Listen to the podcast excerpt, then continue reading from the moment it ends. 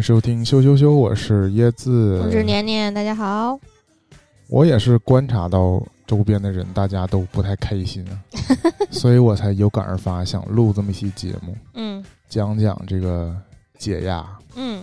因为似乎大家压力都比较大，嗯。无论是你在网上看到一些什么，或者说自己的生活面对着各种重重的压力，嗯。导致当代都市人就过得不是很开心。嗯，嗯，所以稍微有点儿，稍微有点儿。所以想聊聊这个解压。嗯但是我又有一个另一个忠告啊，嗯，忠告给大家。嗯就是我以前也有这个误解，嗯就是我认为这个压力嗯，它是外部的很多事件、很多问题造成的嘛，嗯所以我最开始我以前的想法也是说，我如果能解决这些问题，嗯解开这些矛盾，嗯解决这些让我纠结的事件，嗯，我可能就没有压力了。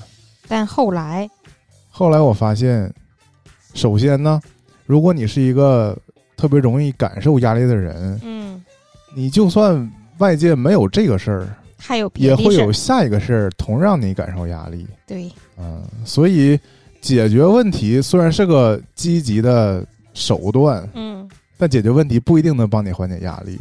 对，回过头来说，缓解压力主要还是靠自己调节心态 啊，到最后还是靠自己了。这阿 Q 的精神。嗯如果消极的说呢，你可能这也叫做一种逃避的心态，就是什么逃避嗯虽虽可耻，但有用。呃但有用。嗯我我讲的也不是说完全不负责任了，而是说你在不能改变外在那种复杂、纠结、困难的各种条件之下，嗯，怎么把自己的心态调节好，对，可能才是能够帮助你走出这个压力、走出痛苦的一种方解决。方式吧。因为嗯毕竟，其实可能很多人面对的都是同样的困境，但有些人就没事儿，或者说他就能坚强的活下去，但有些人就选择了，可能就就绝望了，嗯，或者是状态越来越不好。啊嗯但是。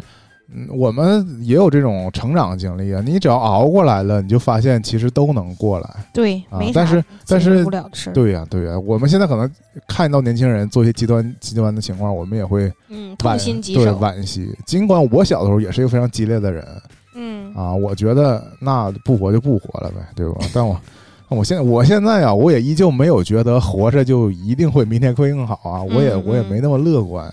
但是我跟我身边的这些朋友，包括年年，我我们其实有一个心态上的错位，嗯，我是以前太悲观，现在比以前乐观了一些。我悲观到一个极限，悲观到一个底儿，我就觉得那没啥比这再悲观的事儿了。是所以我现在看啥就都还看开了嗯，到没没达到那个境界，就是我我们前一段刚刚聊过生气的事儿嘛，这成天我还是会为很多事儿生气啊，啊。愤怒，对，嗯，那应该的。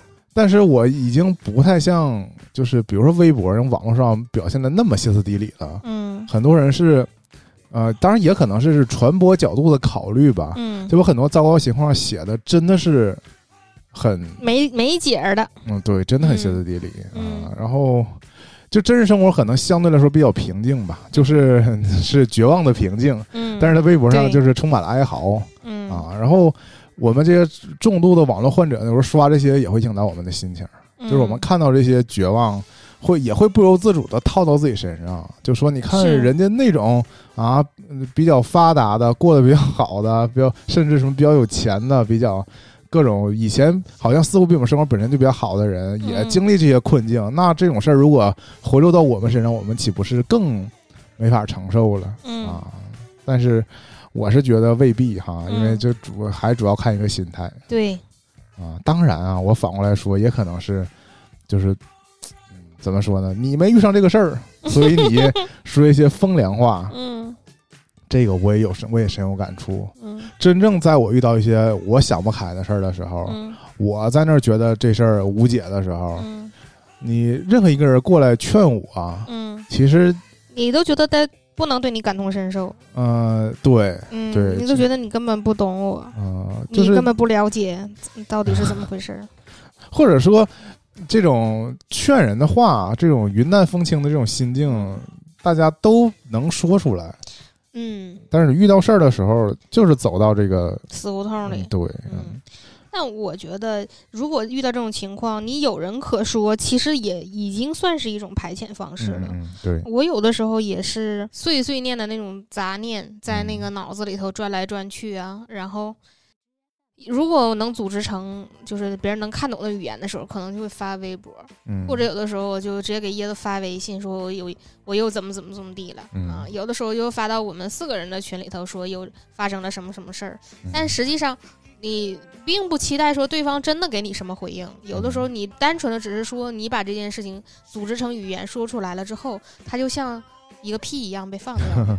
啊，其实就是另一种解压了，对对，等于你把这些不好的情绪嗯，都总结成一段文字，对然后当你写下来的时候，你就某种程度上放下了它。对，啊，其实是梳理了自身的一些嗯杂乱的想法啊。我另外一个感受到大家压力比较大，其实是反向的，我是通过一些广告感受到的。嗯，嗯、广告经常制造一些压力。我是说现在互联网上，我感受到有一些产品在打广告，就是一些解压的产品、嗯。调节心态的产品。那个年那天也转发了一个，然后嗯，就是什么什么实验室啊，嗯，它就是最近新出的一个 app 吧，嗯。它也是呃诱导大家什么冥想啊，啊各种就是也是注重自己内心的这种这种嗯 app 吧。嗯。呃，我主要是注意到了一点，嗯。这个 app 的老板或者说现在就是创业者嘛，嗯，他其实就是我曾经不是去做过这个 DNA 检测吗？那是同一个人的另一个项目啊，但是因为这个人好像本来就是学心理的，所以我觉得这一次可能是走的自己专业的正道了啊。我也不光是年年年转发，主要是那同一时期呢，他应该是还有很多其他的博客也在做类似的节目，就是应该是一种营销呗，嗯一种植入。当然我们没有啊嗯，啊，但我还我还有另外一个来自另一个方向，们没有，呃，感觉我还挺骄傲似的。我多喜，广告位招租 啊！你知道我在写这题题，我这期提纲是怎么形成的啊？就是就是周五的中午，我在外面我在外面溜达呢，我溜达溜达，我脑中就闪现了无数的关键词，我就开始往我这个笔记上写，写写写，我就把这两个产品名都写上了。我心想，哇塞，这要是嗯这要是个植入啊，那这期有的聊了。我想说另一个就是，这都不是植入啊，我得我得说回来，因为没人找我们植入。那个我不是一直用这个，keep keep 当我这个健身的这个这个记录嘛，嗯然后我我就是因为我是付费用户，嗯所以我曾经被也被拉过拉进过一个呃助眠的群，就是他可能上线一些助眠产品，嗯然后可以优先体验嗯啊，因为我不是付费 VIP 嘛，啊，它这个课是面向 VIP 的一种内测课程，嗯，当然就加群了。嗯然后，但是回回过头来说，我其实没有遇到睡眠问题，是啊，我觉得你一直睡挺好。所以我我有的时候给你打电话，你都早就睡着了，我 甚至。那个时候是晚上八点多，那对，黄金时间。我都不可能，我刚下班儿，我也睡着了，那令我产生了一种羡慕。啊，正困呢。有时候啊我也是，那点儿我回家我也困。如果挺到十点又精神了，对，嗯。然后这个睡眠的这个课程，嗯呃，结束之后呢，他又给你引引导进了一个冥想群，啊，就他可能后期要做一些冥想类的课程，嗯所以我觉得又不谋而合了。这两个呃巨头或者说两个互联网产品都同时盯上了冥想这个这个这个东西啊，嗯。因为我从小我也没了解过，就是瑜伽其实也会引导大家冥想是吗？有这么一个环节，我一直就是对瑜伽怎么说抱着敬畏之心，了解的非常浅显，因为他一直非常注重说他所做的动作在的。和呼吸啊，要保持一致。啊。我呢，只有在他做完最后放松的时候，才能啊做到他这个动作跟呼吸保持一致。啊我做的时候总是说我得提着一口气，不然我这动作根本做不到位呀、这种感觉，我就是没有掌握到那个瑜伽的精髓，没并不能通过这个瑜伽动作真的放松我自己。嗯，但是有个别这个伸展动作，我是能感受到肌肉的放松。但我就说这个由内而外，这它所谓这个呼吸调节哈，达到这个内外合一的这种状态，天人合一，我是很难的，直接跟梵天对话，他肯定就是说有达到过这种状态的人，真的通过就做瑜伽这种方式，能得到身心的放松。嗯，嗯。我的想象当中就是，嗯。好像以前成龙电影有一个吧，就是嗯。大早上起来，阳光太阳刚出来，嗯他就在一个山洞顶上，嗯，在那做瑜伽，摆这个瑜伽造型。术术士是吧？啊就是两个手对对对，在大概是顶上，嗯，然后一只脚那样金啊鸡独立那个那个术士，嗯嗯，是，你看你还是有研究。嗯 是这啊这要吸天地灵气呢。反正你看啊，我就那种感觉，我觉得他这肯定就是在跟大自然连对话连通。是，我是想说什么呢？这种这种冥想嗯对我来说，好像就不是一个嗯。呃卸掉压力的一个方式，嗯因为我感受到我真正烦躁的时候，你就是脑子里头很乱。我是不可能静下心来嗯。去按他那个引导，说什么你想象一个啥，嗯。或者说你听一段舒缓的音乐，然后你就进入到一个、呃、啥的状态。对对，这种内视的状态，我觉得。嗯，我可能达不到，我不知道会不会真的有人。我只有在真的闲的没事儿的时候，其实我刚才不是说我没有这个睡眠障碍的问题吗？就其实嗯我基本都是躺床上的困的不行了，嗯 就睡着了。我这我有极少数的失眠是，呃，规律发生的，就是在周日的晚上，周不一想上班。对周一要上班了，我会焦虑。我觉得这是最起最浅显的睡不着觉。嗯呃，很多人都很多人那个失眠症状远超我这种，是嗯天天都可能都很晚才能睡嘛。嗯然后就是，所以那种，呃，什么听各种自然的声音啊，然后什么或者那种配乐呀、甚至什么阿尔法波、贝塔波什么之类的，对我来说，我我如果听的话，我反而睡不着了。是啊，是，我有有的时候觉得会被他分心，就觉得像你在探险，你要集中注意力在他那声音上。而且我就会特别关注说那个他会不会起到一个效果。嗯，就是我好像我这个经历还让我，嗯，你在检检验它到底。对对对嗯。对，我参加那个体验课程就是这个感觉，就是嗯。我本来如果按我自己的规律，按我自己的做法，我就能秒睡。但是你如果让我根据他的这个指示嗯，想这个想那个，我就心不行了，就心有点乱了。啊，对我反而就精神了，是，所以我可能我就觉得这种方式就不太适合我，嗯所以转而我就想说到，其实每个人，嗯。呃，一个是他对待困境，他的心理的感受就不太一样，对，再一个就是说，大家想解压的这个选择的途径也不太一样、嗯。啊。你像我，如果你跟我说这些这些嗯。比较流行的，或者说看起来比较新潮的这种、嗯。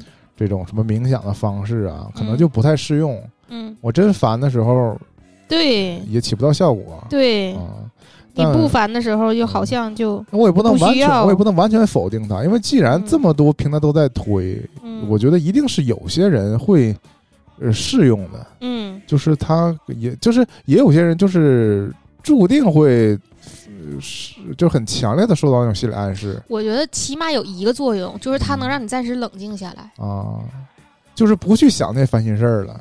这就是我能想到的它最有效的效果，就是但没有，对我来说，我就是静下心来就更愿意想那些烦心事儿。是吧？嗯，我我只是说，就如果你当正在处于一个比较焦虑的过程，你的整个嗯身体状态非常不舒服的时候，嗯它会让你冷静下来。起码就是我一直相信，就是一个人如果要是身体舒适的话，嗯起码这个心心情再烦躁也不会太难受。是，但如果心情不特别不舒服，你其实你整个人都不舒服。嗯。嗯，有会有这样的嗯作用所以有一种方式，不就是说通过运动啊。对，来缓解压力吗？对我其实实还挺同意这种，但是就是我，你知道我有的时候压力很大，嗯 但是我又懒。啊嗯，我如果可就是说愿意通过运动这种方式，就我自己主观愿意的话，我觉得我肯定会排解掉很多压力啊。这个其实是互相影响的，是就是是，我们以前被聊过这个抑运动分泌那个抑郁症的话题嘛？，对对，因为有些时候你心情低落，嗯会直接导致你根本不想动，根本不想动。对啊，嗯然后你越不想动，嗯，你可能你越低落心情越你差，越没有这个正反馈。啊，对嗯，对，反而是你在正常情况下，你嗯开始运动，你嗯可能会转而变得心情更好，对啊嗯，更更加激励你更想运动。嗯，对嗯，对。确实是这样的情况。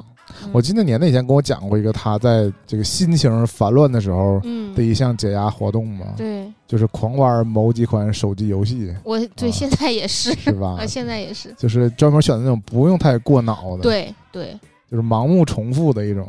就是让你这个，你可能原来是一个多线程叙事，你毕竟是一个人嘛，嗯。你可能既要处理这个又要处理那个，但你现在就是你觉得你的思绪比较纷乱，嗯。你要把你自己强制变成一个单线程，就是做一个减法啊，嗯你自己就是一直在呃下意识的在做一些事情，这样你原来可能比较烦恼或者困扰的那些事情，你在你说这种嗯潜意识里都处理处理一下这，种跟那个庙里庙里的和尚念经，对敲木鱼儿啥的，我觉得也有异曲同工的作用吧。是不？他们就是不断的嘴里念叨，手里有动作，对，就排除杂念。抛开了杂念，是吗？嗯与世俗就切割开了。对，就是如果能还你一片内心宁静的话，那也不失为一种办法。嗯，嗯，但你看这种我也好像你你知道，就是我跟你说过，这个这个会有一个后遗症，啊，就是说，当你心情好的时候他，俩产生了强关联。对，嗯，你你在玩这个游戏的时候，你就会想起来那个烦心事儿，是所以我就只能就是 抛弃掉一些游戏这游戏，就定义为心情不好才能玩，也不是，就是说你玩儿它又想起来一些烦心事儿。对你这事儿过去了，你这游戏卸载，这游戏就是一个记忆宫殿，你知道吗？对，真疯了，对嗯，他他个叉，他产他跟这些不好的心情嗯产生了一些相关联连接。对，嗯，嗯。其实我想到一个普罗大众嗯。呃解压的一个方式，是一个纯生理的，嗯。就两种情况，嗯。一种呢就是发火，嗯，一种就是哭嗯。啊，哭其实就是对自己发火，对吧？嗯就是对就是呃温柔的发泄就是哭，嗯。这种激烈的发泄就是嗯直接跟对方开战。嗯啊，其实这个无论是生气这个愤怒的过程，嗯还是说这个崩溃大哭的过程，嗯啊，就是我我我的说法嘛，还是说他不一定能解决问题，对，他只是让你宣泄了情绪。嗯就是我觉得他们本质都是你自我在解压，就是调节你内心的压力，他不一定能起到什么呃解决问题的这个效果。我有的时候真的觉得，就是说，嗯，我我我可能跟椰子想聊这个话题不相关哈，但我就是嗯。关于哭这个话题，我最近还是比较有体会的，嗯。就是我究竟为什么就觉得我特别委屈，特别嗯。想哭，其实跟那个 内心能量有关。啊，就是我如果内心强能量的时候，我不觉得说有一些事情我委屈，有些事情我觉得即使这样的话，我也能扛得住，我也能化解得了。嗯。但如果就是一旦你这个内心能量在逐渐减弱，嗯、就是在可能，嗯，某种特定的情境下，你就觉得你没有那么强的能量能支撑你的时候，嗯你其实一点小事儿你都觉得很委屈，你就觉得他挺能刺激到你。我就是觉得得可能都是压垮你这个紧绷神经的最后一根稻草，对对对对对对。嗯对你有有的时候也是你预判了这个，就叫做嗯成年人的崩溃，嗯，对，就在一瞬间，对，就在一嗯瞬间。确实是，就是，嗯，有的时候感觉就是很很多大的波澜我都扛过来了，那突然间就因为一件小事儿，非常小的事儿、啊就嗯。破防了。对。现在这个流行的词儿，就是没想到，就连这么小的事儿都这么不顺利，就就会有这种委屈感啊。对，就是我觉得哭呢，也不解决任何问题，嗯但是你在哭之后，你可能身体里头释放出来了一些激素也好，什么物质也好，会让你重新调平你这个身体的情绪和能量，我觉得就是像高压锅一样，它啊是通过这个放气儿。对，通过嗯放气儿嗯，就回就恢复了内心的平静。对，嗯，就这件事情本身可能也。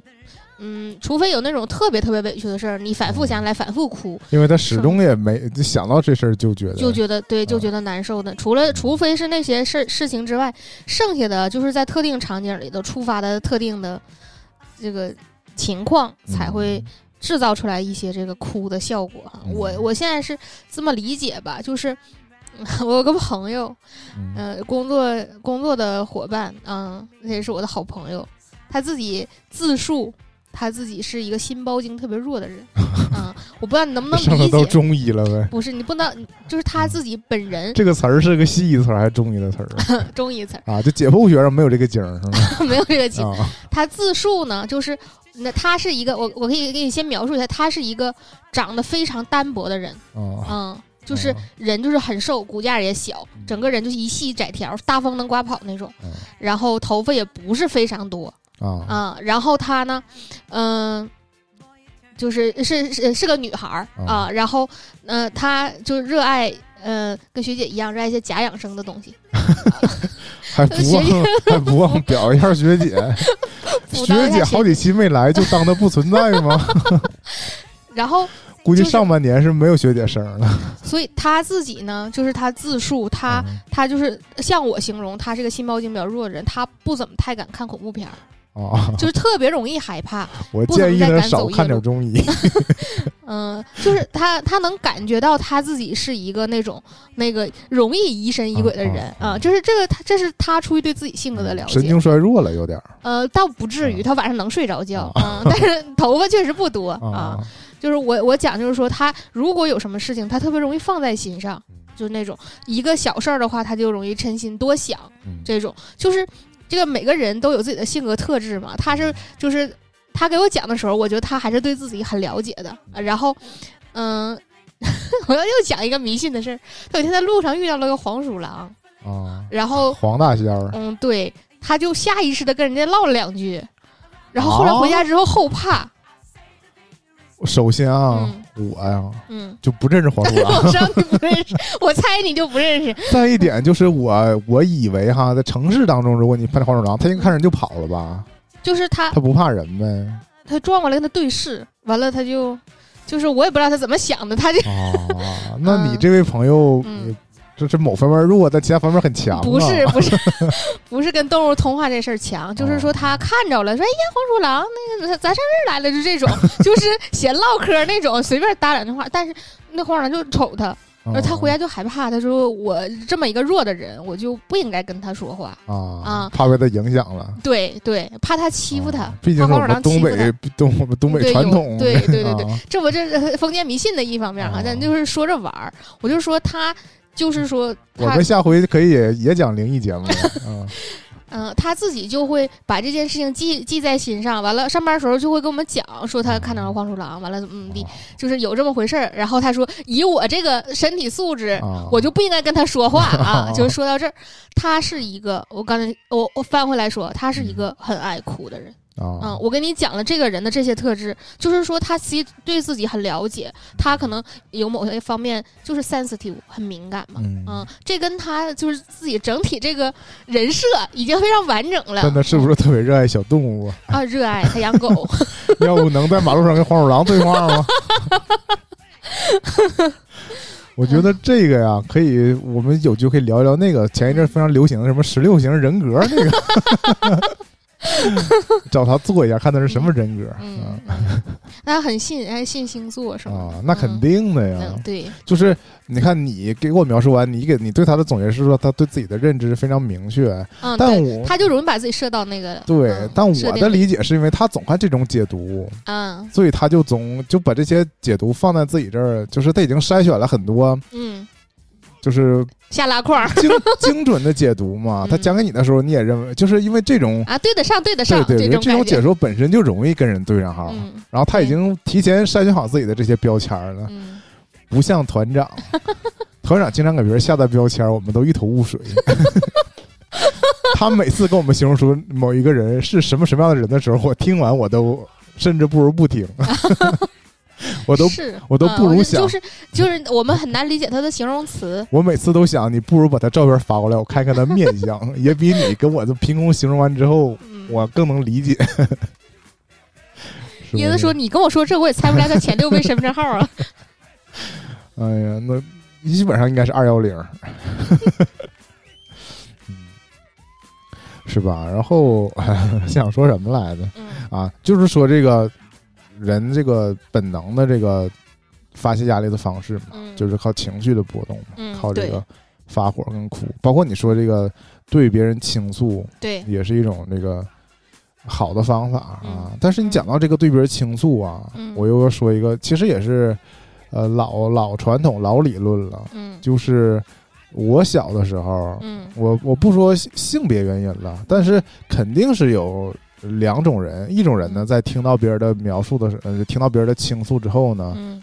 他的这个反应是感性的，嗯，嗯、就是跟你共情。嗯，对，就是你说啥，他嗯，都全盘接受。嗯嗯，他马上你怎么这么惨呢？对他马嗯上就能呃了解到你这个情绪，然后跟你嗯共同表达这个情绪嗯。啊、但我是另一种，嗯。就是我把它形容成理性吧，但也嗯。不一定理性，就是说我本能是听你，比如说你跟我倾诉一个一个你的困扰一个烦恼，嗯，我我帮你想解决办法。对我把它理解成这是你遇到的一个问题。对然后我下意识第一反应想的是说，那我能不能帮你解决这事儿，嗯或者说以我的这个经历，如果算啥呀？这种嗯就不就是我也会呃那个共感，但我这个共感是说我把我放到放到你这个情境下，我我会怎么做？我会怎么办？还是说要再想解决方案嗯啊？但是呃，我随着我这个年岁长大呀，嗯这个经验积累啊，包括看一些。就是文艺作品，包括什么书什么的，也理解到这一点，就就是是第二点没啥用，对对对，啊、从这个当时、就是这就回到你最开始说的，你这个事儿解决了，也无法对对也无法解决他现在当下这这个情绪难对难受的啊情绪。嗯，是，所以呃，我所以我的那个那个结论就是，你这种呃帮他想处理方式，这个这个行为呢，只能在他平静的时候。对，即使你有完美解决方案，恰巧你真能帮他解决，嗯，你也不是说一定要在这个时候跟他说，你也可以在之后跟他说。但你嗯你当时呢，可能有意的做法是跟他共情，嗯但是我认为啊，你这个共情跟没啥用。跟他共情，这个放在长期来看也没用。对，所以我的理解就是，你当时跟他共下情呢，有一个止痛的作用，嗯，但长期来看，无还得吃药。长期来看，无论是你跟共情，还是你给他找个解决办法，好像都没有实际效果嗯啊。总体，所以总结来说，你倾诉这事儿你就听就行了。我的理解是，一个人过来找你倾诉，或者说我嗯，找一个人倾诉，这只是满足我的心理需求对啊。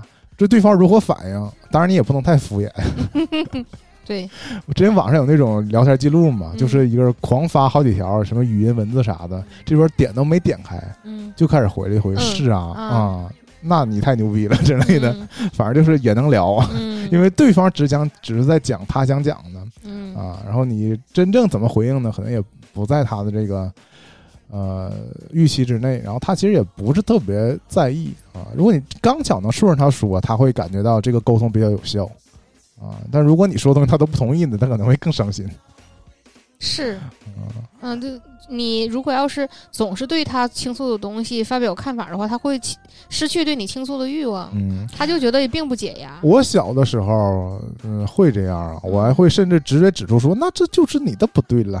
啊、当然，我这句话不是我的原话啊、嗯啊，但是我会我会直接说，那这事儿可能是你有问题，说出这种比较傻的话啊。嗯，我后来觉得有问题又怎么样呢？对，嗯，但实际上来讲，如果要是这个事儿本身不是啥大事儿，大家都能理性看待的时候，也确实，就如果你引起他的反思，他可能这个情绪他就过去了，嗯，对吧？那还是说就事论事，看分是什么事儿。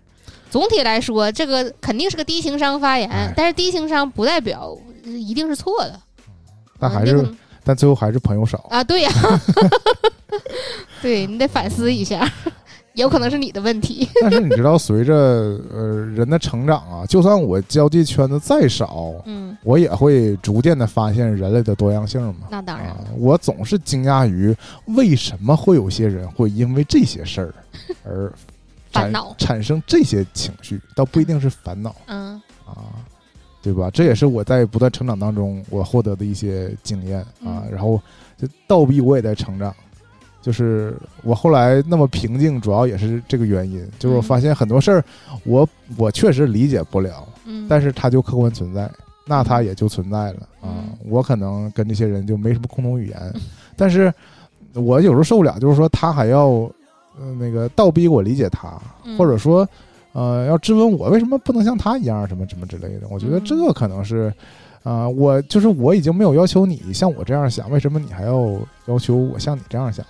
我这句话说的 是，太绕了。嗯但是他就是那样的人，你就不是那样的人。很多时候网上一些争论，基本都在这么干。嗯啊，我现在看到这种，我我原来说好像这就是大 V 在获得这个为了保住金威故意引起的一些讨论。嗯。他抛出一些本来我认为没什么问题的论点，嗯。但是就势必有人根本不这么想的。嗯。但是我以我的这个后来的生活经验，就是说，那我们根本不必争吵这个事儿，因为嗯这就是大家对一件事情的不同不同看法，而且嗯。我们毕竟不用一起面对这个问题，我们保留不同看法也也也是可以的，根本就不需要激烈交锋讨论出一个对我错。我觉得就是有很多事情，你自己可能在你自己个人的人生历程当中，都已经持过不同方面的嗯，看法。对对，这个跟你自己的个人成长是有关系的。嗯那你说互联网上也跟这么多人，嗯也跟那个你生活经验有直接对关系。对你小的时候可能这么想，你长大了之后你就那么想。对，那随着就是你自己的年龄增长，你自己的看法已经发生了左右的摇摆和转变，就是曲折前进了嘛。但互联网上这么多人处于这么不同的年龄层也好，见识也好，社会层面也好，大家怎么可能在所有观点上保持一致？老罗有一句话，至今在我这儿如雷贯耳，嗯，说这个人怎么能在人生的每个阶段都做错呢？嗯。嗯，我有一天，这跳跃太快了，嗯。就是周五，嗯。就是在我想录这期节目的这一天的早晨，我还没有想到这个话题的时候，嗯。我无意中打开了 B 站的一个直播间。嗯嗯，我可能是封面好看，我点进去的啊，嗯。是一个女女直女主女主播嗯。在直播，嗯。她在养鸟，嗯。养一只小鸟，嗯。然后反正说一些有的没的嘛，就是没什么主题的直播，不是那种我原来想看那种搞笑的什么直播，但是大早晨的应该也就是纯闲聊。嗯。然后他就说了一句话，他说这个 人的所有烦恼啊，都是因为他偏离了自我。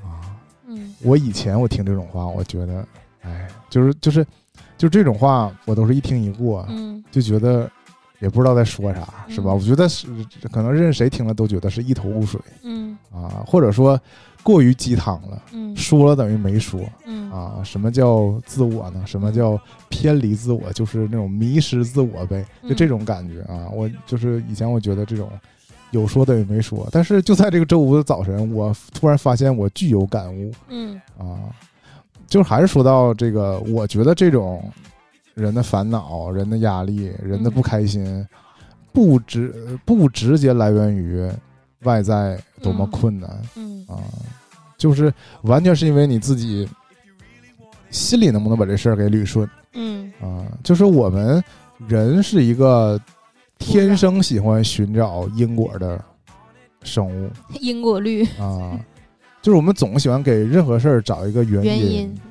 我今天现在不开心，因为一定是因为哪一个哪件事儿嗯啊使我不开心。嗯啊，呃，回过头来说，就是刚才说到这个，我我被当做倾诉对象嘛，是吗？有的时候年年也会找我说一些他这不开心的事儿嘛。嗯，我最近是比较不开心，对呀、然后我我最近的一个回馈他的方式是我说我听你讲这些事儿啊，嗯那个我我上次就是在私下就跟你说嘛，我是能够听出这当中有一些逻辑上不是你讲的这样的。嗯，但是我没法指出这当中究竟哪块儿不对？对哪块儿的衔接出了问题，嗯，然后我又直觉觉得你这个不开心，一次是一定是因为你这个逻辑链上，呃哪块儿搭的不对。但是嗯但是因为因为你看我们所有人都这样，嗯我在给别人讲一些我的我的想法的时候，嗯一定都是环环相扣的。我团长现在尤其明显，嗯他会说，我之所以这么这么干，就是因为我怎么怎么怎么地了。嗯，他会，但是你看我俩就是因为我总是很困惑，但你看我跟年年，其实，在共同听他阐述的时候，我们有的时候能达到一种那个，呃，就是共识，嗯，就是好像不是他说的这呃，样，对对对对，是吧？嗯，就是就是因为他身在这当中，然后对。他有他自己说服他自己的这个逻辑链，就是他这个因为可能有三个所以，嗯。但是我们觉得理所当然的那个所以已经被他排除在外了。啊，对对对，嗯，这种，对他会讲一些别的这个因果关系，嗯。然后他自己是是呃是深切认同的，嗯。或者说他在说服自己这方面，他是嗯。采取了这个方式。嗯。啊。然后有的时候就是就是年年有时候跟我讲的时候呢，嗯。我就是我不能挑出这种明显的嗯，那种逻辑上衔接不上的这种关系，但我隐约觉得不太对劲儿。就是可能也是这种这种问题啊，嗯。所以我后来就总结出这就是就是这样一种观感，这里就是头毕竟必定隐藏着一些什么东西。呃，就是我刚才刚才引用了这个 UP 主的话嘛，就我不知道大家能不能理解我我的这个解读啊。他说这个偏离自我的这个偏离，自我的意意思啊，嗯就是说你表达的这些你的因果关系都是你对你这个偏离的解读，对是你的一种描述，嗯，它未必是你内心真实的诉求。对，我指这种其实可能都是你自己意识不到的。就是你还是。我翻回要说一句鸡汤的话，还是得嗯诚实的面对自己，你才能真正找到那个因果逻辑。但是你这个你找到的这个因果逻辑，你究竟自己能不能面对？对，所以你肯定会用很多因果再去包装它。对对对，嗯，嗯其实首先你在对别人说之前，你一定先说服了自己，对，然后你又说给了别人。有的时候别人是能能够明显发现，嗯，说这个可能你说的跟你实际表现好像不太一样，嗯，对，但是。这个还真的需要听的人有足够的智慧，我觉得我可能目前没有达到，我只是现在隐约瞥见了这个人在遇到心情不好的时候会发生这样一种现象。我觉得你说你所说的这个刚才说的智慧哈，嗯一方面你得对自己足够诚实，一方面你还得对自己足够不诚实，你才能真正的瞥见他究竟在哪个地方欺骗了自己。其实我我要展开说一下这个欺骗这个话题。我之前不在那个呃减重节目里说，嗯就怕自己骗自己吗？嗯但这种骗是第一层的骗，嗯就是我知道我在骗我自己，我还要骗我自己。就是这种骗自己呢，也也不仅骗自己，主要是骗世界。没关系，啊就是说你骗了你自己，最后能达到目的就可以。这就是我要说的第二层骗自己，嗯就是如果你套在那个减重上啊，嗯还是要骗自己。嗯为什么有欺骗餐这个词儿啊？啊，就是这就是你你不，你可能不一定信欺骗餐，但你用这个方式说服自己吃好吃的。嗯，就是这种欺骗就是什么呀？在就是，呃，他们所谓的说法就是你要骗你的身体嘛，啊，让你身体没发现你要减肥 啊，他还保持，我也笑场了，他还保持着他的那个代谢率，对，然后以此来达到你减肥的作用，在你不是需要完全的那个。运动的情况下嘛，就是有些博主今天听到了最新的一个理论，嗯。就是说你想减肥，虽然我们都知道是少吃和多运动，嗯。但是呃那个这个博主今天说的啊，我今天听到的嗯，不是说你一上来就要少吃多运动，因为你一上来就少吃多运动，你的身体会明确接收到你的信号，说你要开始减肥了，那我可不能让你瘦，然后你就会迅速进入平台期啊啊。他说的不是我说的嗯啊，所以他那意思就是说，你得慢慢来，你得趁你身体不注意的时候 瘦下来。这事儿我又想起罗永浩了。罗永浩讲他减肥就说，他说他当时每天晚上跑一万米还是五千米啊、嗯啊，然后吃饭就只吃呃一小碗水水水果、西红柿和黄瓜这种东西，嗯咣咣造啊。嗯然后他说，他这个身体啊，身体内的脂肪都没有反应过来，就已经消失了。就是就是呃，从这个角度讲，他们的形容说法啊，就是说你要骗你的身体，在他没反应过来的时候就把它减掉，嗯。当他反应过来就晚了，他就会阻止你瘦下去，嗯。因为他为了让你活下去嘛，嗯。啊，是吧？我不知道为什么讲到减重了，啊 但我就是想回回头说这个欺骗这个事儿，嗯。嗯，我们有时候纠结于说，好像自欺欺人是一个坏的词儿，嗯是因为我们被教导说骗就是不对的，对啊嗯但也未必对啊。我我们如果同意如果能够通过骗达到一些正向效果啊，嗯那就还是需要骗。我觉得对啊最常见的一个事儿就是说戴眼罩，你睡觉睡不着戴眼罩，其实你就在骗你自己，你就用一些手段嘛，物理手段隔断阳光嗯，啊，这你眼就皮也不透光，这你就违背你 眼睛闭不上咋的？眼眼那双眼皮新拉的吗？你所谓的能不能说出自己真实想法啊？嗯我觉得还有一个前提条件，一个嗯前置问题，嗯，是其实我们每个人也不一定真的知道我们的真实想法，，对对对，就是那个所谓的潜意识里的嗯真实想法。嗯啊，我们有的时候觉得我们好像说我想要的是这个，嗯但是我可能觉得我直接说出想要这个不太好，然后我就嗯。说我想要另一个嗯。这是一个我明知道我在说假话，嗯。是我一个骗，嗯，但是有的时候啊，嗯。你以你你内心知道你想要的这个，嗯。也不是你真正想要的东西啊。啊。你潜意识当中是想要一个另外的第三样东西，啊，但你把它呃总结成了说你想要的其实是第一样，嗯。然后你又说成了第二样。嗯但是你知道人就是这么复杂的东西。嗯但因为你这这就已经有三层了，嗯你说我们能不烦恼吗？嗯能不困惑吗？对啊，是吧？confuse，当我说出这些话的时候，我觉得我真是太玄学了，太鸡汤了。嗯，这些完全都可以出书书来说。对，想到一块儿去了。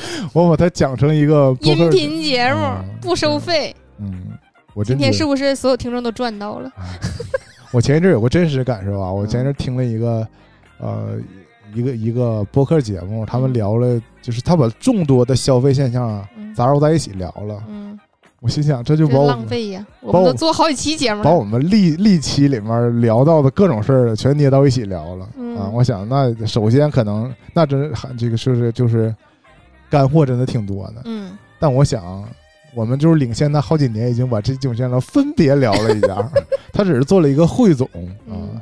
但是无奈人家就是收听的人数比较多，嗯。所以就是同样大家聊的都是能引起但共鸣的。共鸣的话题嗯。啊，但是我们只能吸引或者还是未被发现嘛，未被嗯这些有共鸣的人发现啊。嗯。希望这个宇宙能够给我们一些共振，嗯。吸引一些跟我们想法差不多的人嗯。啊，无意间在这个音频平台上嗯。点开了我们，然后嗯发现这个说的太好了。嗯。是吧？我我就有一种预见，就是说我今天说这些虽然很鸡汤，但是我觉得很有用、很很有用的话啊，很有用，嗯。能够帮助到那些嗯，啊，正处在压力当中的啊，确实嗯，啊，主要是我是吗？啊。叶子为什么盯着我瞅？我我做这节目的最开始初衷就是想劝劝你和劝劝团长啊。啊，但是我又话说回来，我就刚才举那个例子，嗯。就是那种冥想的课程，嗯，对我来说就没用，嗯也是这个道理。对，啊，就是你能讲出这些话，冥想课对你是没用。啊、我的意思是，当我处在心烦的情况下，可能对一部分人有效的这个冥想对我就无效，嗯，所以我今天我在这儿，给大家带来的是，而且而且我我未经梳理的说了一些我的想法，可能这九年的临场听我在这儿嗯一点点展开，可能大概知道我想说什么。嗯但是如果呃把它真的就放在一个没有前后文的一个语境当中，嗯可能也只是 也觉得我只是聒噪而已，嗯，是？吗？我只觉得这个世界吵闹，嗯，椰子，你不要再减重了。为啥？你作为一个叫什么？我呃，灵魂基石，我离我离出家就一步之遥了，是吧？你作为一个灵魂基石，我需要你矗立在这儿，维持我内心的秩序。啊，风吹不倒我，我跟你 那位朋友体格上还是有本质差别的嗯啊啊！最后这一小段啊，我想嗯聊聊我这个我自己目前的一个减压方式，嗯但首先我还是要有一个前提条件，嗯就是我目前的生活当中没有遇到那种巨大的压力，嗯跟很多人就表达出那种烦恼的压力相比，我都不算有什么压力。嗯啊，我目前，呃，真正真实面对的压力，就是在跟这个电子系统的一种抗争对，啊。我的压力可能是，呃，只发生在工作时间，嗯，而且又不是没有没有，就是下班我就没有压力了，对，所以本身这个压力就伴随我只是很短一段时间。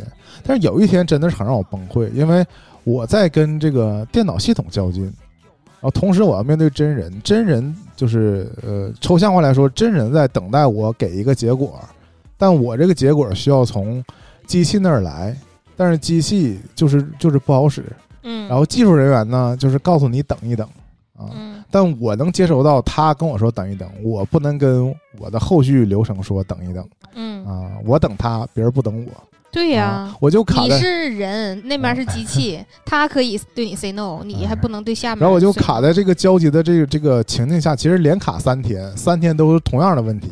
我就是每天上午的时候特别害怕下午的到来，嗯因为下午你就要去直面这个问题了，对啊，是这种情况。然后我一方面还要，其实诉诸玄学了，我得期盼说，我经过这个中午，下午是不是这个系统就好了？我就这个问题就就就不存在了。如果这个问题下午没有解决呢，那我还得还得面临严峻的这个下午的这个压力嘛。嗯当然是连续三天面临这种情景，其实可能在别人看起来都不算事儿，或者是一些，呃，就是我不知道大家能不能共感嘛。总之就是在这个前提下，我的解压方式就是中午出去遛弯儿嘛。嗯遛弯儿的时候，我当时的情绪就是说，我已经听不，我以前的习惯就是听一些语言类的博客，像我们自己的节目，嗯就是跟我们类似的，就是这种 纯聊天的节目啊，然后听听一乐嘛。嗯啊，但是我也不知道，可能最近因为那个居家比较多呀，我觉嗯得其他博客现在聊天的质量也是，唉，有所下降啊。可能大家也请不来请想请的人之类的，然后本身的卡司也凑不齐，所以大家聊的都不太好。嗯，然后我也很烦，我突然间就不想听人说话了。烦躁，对，然后我就发现有一个播歌的这个 回放嘛，啊，就可以可以提，就是我重新爱上了低蒙，嗯。啊，以前就是我非常喜欢的主播 DJ，对。啊，但是我我以前的这个生活习惯，我不听纯音乐的节目。嗯。啊，虽然我他们有段时间不是专门做各种推荐音乐的节目嘛，其实我都跳过不听，我都专门听那种语言类的互相插的节目。嗯啊，这心路历程跟我以前看那个女主播剪辑一样。嗯我以前只看这些女主播的讲段子的视频嗯集合，对对我很少是语言类的刺激啊，我很少听嗯他们唱歌。嗯，那后来我就会，我特别单听唱歌，对单听唱歌。对，现在我可能又走入这个阶段了，就是嗯语嗯唠嗑的没意思，有嗯、嗯因为在我真正心烦的时候，可能听就就跟大家一样，听不进去那些别人还嘻嘻哈哈，别人可能越嘻嘻哈哈，我越烦躁。嗯对，所以就不想听别人在那儿开心了啊，所以我就突然找到这个他，他是回放他以前的现场播的歌嘛啊，主要我听那两期还是电子乐居多啊，我就得到了难得的释放。我其实有一个偏见啊，又是这个服装上的。嗯我小的时候没有感觉，就是小时候大家有时候有人不爱穿校服嘛，嗯但我其实无所谓，嗯我对大家都穿一样的，没有什么特殊的感觉，我也不叛逆。嗯就是我觉得不穿扣分儿那就穿呗，嗯所以还是得穿。但长大之后，特别是近几年，我觉得穿工装是一种对人的束缚是啊。我小的时候没有意识到，就是穿校服也是把人都同质了嘛，嗯就是不让你拔尖儿，不让你有个性化，嗯其实是让你产生一个集体意识嘛。就是嗯小时候穿校服就训练你这一点。但啊实际上在但我想我小时候不不觉得有什么多激烈，或者说没有必要对抗这事儿。嗯但我长大之后，他要求你工作时候穿工装，我是我就觉得，那就是，呃，现在这个新词儿就是社畜嘛，就是我我就要套上我社畜的皮，嗯我就要演，我甚至穿上工装，我自我态度都不好，意思跟我下班吃饭我自我态度都变得卑微了。啊啊 我对带来的一个反弹就是说，我现在周末呀、就一定不穿工啊，对西裤对嗯。对对啊，真的是，嗯。就是就必须穿点儿上班不让穿的衣服。嗯。啊，就这个效果，我相信可能学姐更有发言权。嗯 学姐那两套面孔嘛啊，嗯。然后我在这个，大家对制服并不热爱哈，嗯还是因为你在这个制但你要一提制服这个词儿，可能又不一样了。嗯。啊。但我确实是我以前讲过，因为我学校一直都是制服，啊，嗯海军那种，对，海魂色儿。船员对，啊。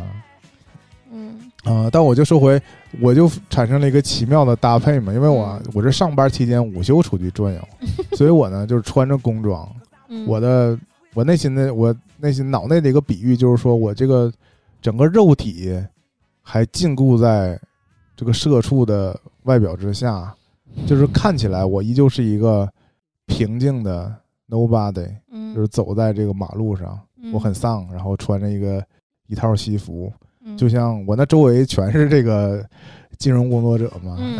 要不就是什么房产穿的跟房产中介似的，都是这种风格啊。然后，但我呢，耳机里放的是电子乐，嗯我的、嗯。我的脑内已经放飞了，嗯。就是我的灵魂在这片刻的一个多小时之内之之内是自由的，嗯。是游走在天空中的啊！嗯我就突然就是前所未有的放松，我呃跟你有一些小小的通感，嗯。就是我上班的时候偶尔会偷偷戴着无线耳机，啊。用头发把它盖住，啊。然后我在耳机里头放一些不一定是什么东西，有的时候是视频，有的时候是电视剧，就非常是就是肯定不是说新的电视剧，就老的电视剧，然后或者是音乐，嗯啊，不一定是哪种，嗯。但这边就是一只耳朵是工作环境，一一只耳朵就已经不在同一宇宙了。我也很享受这种。偷偷的感觉，换句话说，这叫摸鱼。也不完全摸鱼了。我如果完全摸鱼，我就低头看手机了。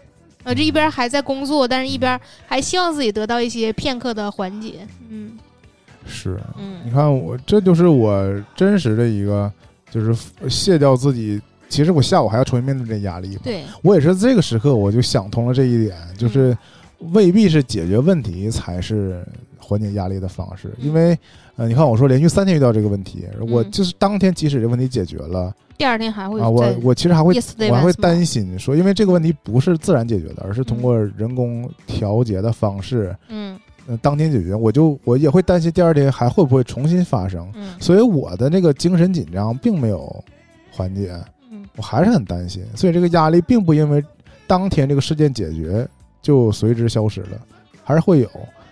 但是，呃当我这个整个这个中午就是决定暂时不想这个事儿了，就是下午的事儿下午再说的时候嗯啊，我就一下变得轻松了。嗯起码在这一个小时，我就没有，嗯它既没有影响我中午吃饭，也不影响我出去运动。啊遵循了你内心的秩序。嗯，你嗯，对啊、就是，所以我就是你还在彻底的贯彻你自己的减重大计。嗯嗯，那其实有点困难吧。嗯所以这个在经过三天之后，我在这个第三天的中午，我就嗯油然而生，想录一期这个节目嘛。一个是我想到你已经和解了。我呃就是这个事儿也很奇妙，我觉得这又是宇宙给我的能量。嗯。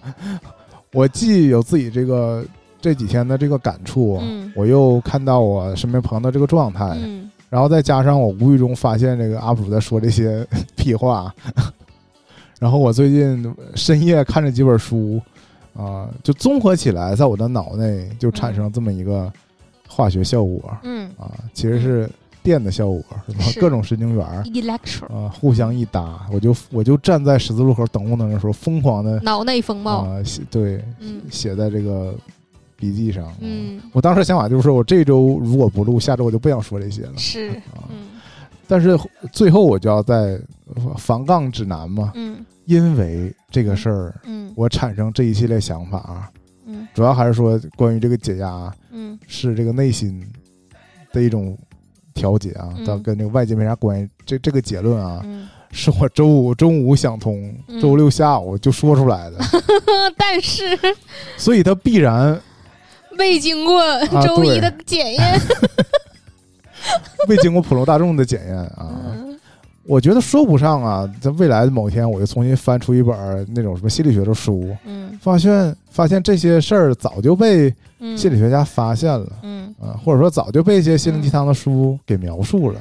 我只不过就是再一次发现了地心引力这种。嗯。啊，要么就是有很多人也能轻松举出反例，嗯。就是说你这么办不就是逃避吗？说到头来嗯。啊，不就是自己骗自己吗？嗯啊，或者诸多其他方面的这个这个这个想法，嗯我觉得也能也能接受。就是像您在中间提到的嘛，就是人的想法也会发生改变。我嗯今天觉得这是一种处理压力的一种方式，一种比较有效的方式。嗯我可能再过个几年，嗯我又会找到新的思路嗯，啊，或者我觉得也你就去新思路了。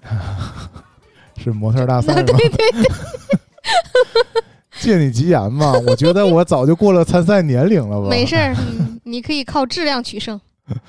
哎，那不是个模特比赛，不是个选美比赛呀。应该那种就是涂着橄榄油那种啊，嗯 那种我也参加不了。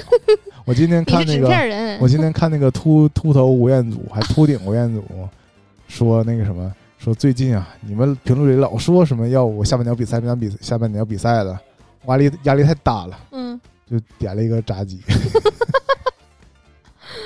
解压。无意中又跟我们今天想聊的事儿又合上了，嗯，是。